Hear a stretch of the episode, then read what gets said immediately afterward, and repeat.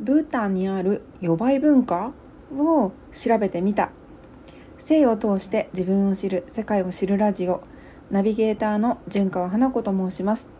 普段は小説やブログ SNS で性そしてフェムテックなどについて発信しているのですが今回は音声を通してもっとフランクに性について喋ってみようと思い音声配信に挑戦中です。経済的な豊かさではなく精神的な豊かさを重んじる幸福の国ブータン、ね、このブータンの地方では予売が今でも行わて行われていることについてちょっと調べてみたのでシェアしていきたいと思います。深夜女性の家に忍び込み行われる予売何とも言えない怖いというか一方的な響きがするんですけど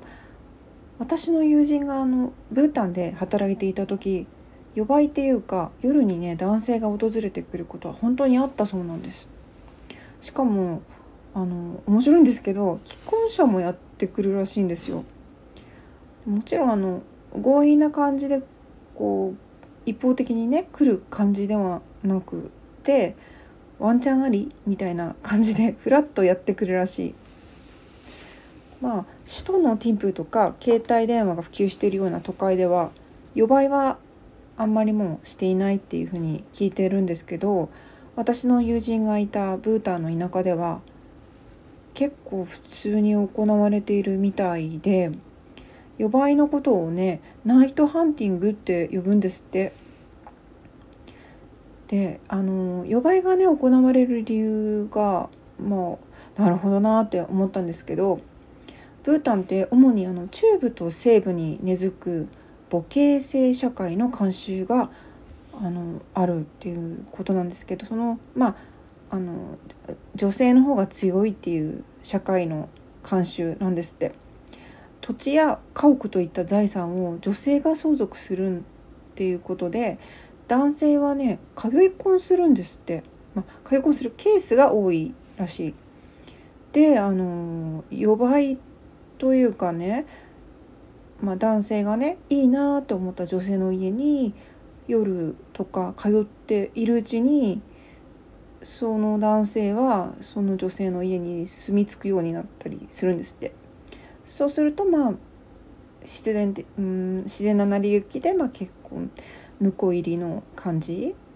になっていくみたいなんですけどまあそうなるとまあ、必然的に男性は立場が弱くなるそうなんですよね。女性は経済的に男性に頼る必要はないですし財力や発言力もかなりあるらしいです。でもまあもし子供が生まれてもその女性のねいる村全体で子供を育てるらしいので男性は責任を持つ必要がなくてあの家を追い出されるっていう場合もある結構あるらしいですね。うんまあ、のブータン離婚率も相当高くて再婚率もかなり高いなので男性も女性もうん結婚は一応するみたいなんですけど離婚とか再再婚とかっていうのにあまりそのタブー感というかハードルは低いようなイメージですね。うん、で日本でも主にね農村とかあの漁業をする村とかでは予売っていうのは行われていたらしいんですよ。で起源はあの平安時代の中世に発展したそうです。時代や地方によってあのいろいろあるみたいなんだけれども年上の女性が童貞の男性の手ほどきをすることもあったみたいですし反対にあの祭りの夜にね女性の方からあの目当ての男性をこうお誘いする今夜うちに来てねみたいな感じであの誘ったっていう記憶も残ってるんですって。うん、晴れとけっていう言葉は聞いたことはあると思うんですけど晴れっていうのはお祭りのようなそういった、うん、時にあの性教育や庶民の不満のガス抜きの役割も果たしていたみたいですね。そうなってくるとまあ父親が父親がわからない赤ん坊赤ちゃんも生まれたそうなんですけどブータン同様子供は村全体で大事に育てられたみたいです。うん子供をね育てるって本当に大変なことだと思うんですよねでもみんなで子供を育てるって考えたらいろいろな不安やストレスも軽減できるって思いましたウタンは他にもね一夫多妻だったりその逆の一妻多夫の文化のあの存在もあるんですよね。で離婚率もさっき言ったみたいに高いでまあ再婚率の高さもすごく高い。こうおおらかなその幸福の国のブータン一見その言葉だけをこう単語だけ聞くと「ワオ!」みたいな感じするんですけどこれがねまたねあのちゃんとこう理にかなってこうなってるんだなっていうのが調べていくと分かるんですよね。それがもう面白くて、うん、このことについても今後話していければいいなって思っています。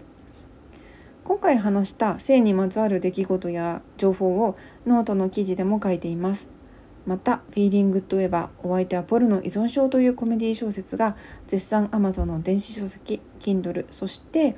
あのねついにあのー、本ができたんですよ。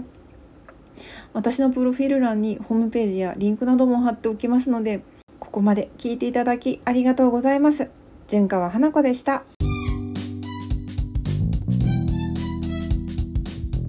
本日もここまで聞いていただきありがとうございますさて私が運営しているコミュニティ女性が安心して自分を語れる場所エンブレースでは参加者さん参加者さんを募集しています。エンブレースの目的はもっと幸せでもっと豊かな人生を送る女性を世界中に増やすこと。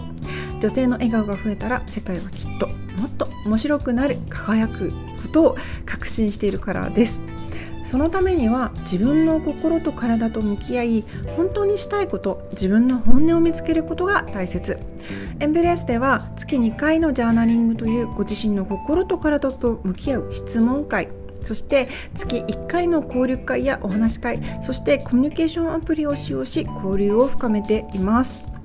皆さんがご自身と向き合い人生を楽しくするコンテンツをご用意しているだけじゃなくて生理とかね更年期とか妊娠など女性に役立つ情報を配信したり、えーと、旅やヨガとかね筋トレなどの部活動専門家を招いての勉強会なども開催しております。コミュニティの参加方法はエンブレース公式 LINE で説明しています。公式 LINE に登録すると無料でコミュニティに参加できるほか各瞑想ジャーナリングを一緒にやりながら自分について知る向き合う動画をプレゼント中です。またジャーナリング受講料が半額で受け取れ受けられるのでご興味のある方は是非公式 LINE を見てみてください。ではではではここまで聞いていただきありがとうございます。エンベレースの純川花子でした。